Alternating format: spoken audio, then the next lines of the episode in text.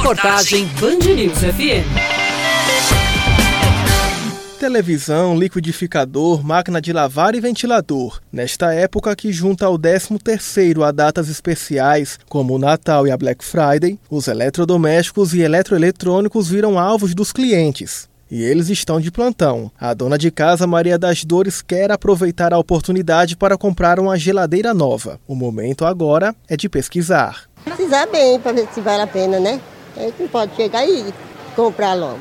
O gerente da loja Davi Oliveira confirma, nesse período essas promoções anuais já têm lembrete na agenda e são esperadas por quem vende e por quem compra. Os lojistas já se planejam para essa época do ano e também os consumidores já se planejam para comprar ou trocar algum produto em casa nessa época do ano. Sabe que vai ter promoções, a gente se planeja para ter um estoque e conseguir fazer preços adequados para todo consumidor consiga aproveitar. Mas o aquecimento nas vendas nessa semana também chama a atenção de outras pessoas, os fiscais do Procon, como conta a superintendente do órgão na Paraíba, Kessia Liliana. Trabalho de monitoramento dos preços, tanto em lojas físicas como em lojas virtuais, para que o consumidor ele possa se nortear dos preços médios praticados no mercado. Fiscalização nas ruas, o Procon através do nosso WhatsApp 98618 8330, através do nosso 151, no nosso direct no Instagram, o Procon vai estar próximo a todos os consumidores. O alerta é para que lojas respeitem a lei estadual estadual em relação à Black Friday. Desde 2017, essa lei está em vigor